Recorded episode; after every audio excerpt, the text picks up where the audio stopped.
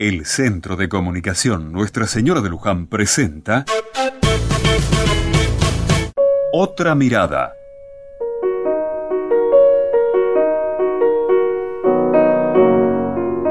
Anoche sentimos un revuelo en el barrio.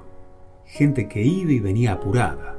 Alguna corrida, vecinos que gritaban y una señora que llorando decía, no se lo lleven. Salí a ver qué pasaba y vi que la policía se estaba llevando a Rubén, el hijo de Juana. Parece que había algo que tenía que ver con el Paco y por eso se lo llevaban. A Rubén nunca lo vimos con Paco y te digo que por acá vemos mucho. Así que parece que Rubén le vendía Paco a los pibes más chicos del barrio. El problema es muy serio, muy pesado y muy triste. Hoy quería compartir con vos justamente esta noticia, que probablemente sea muy conocida por vos también.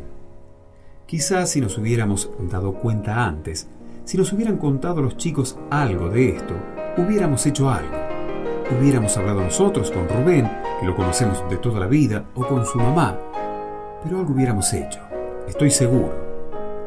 Entonces, se me ocurre hoy que habrá que estar atentos hablar mucho con nuestros pibes, ver cómo van reaccionando, ver qué hacen y con quién se juntan.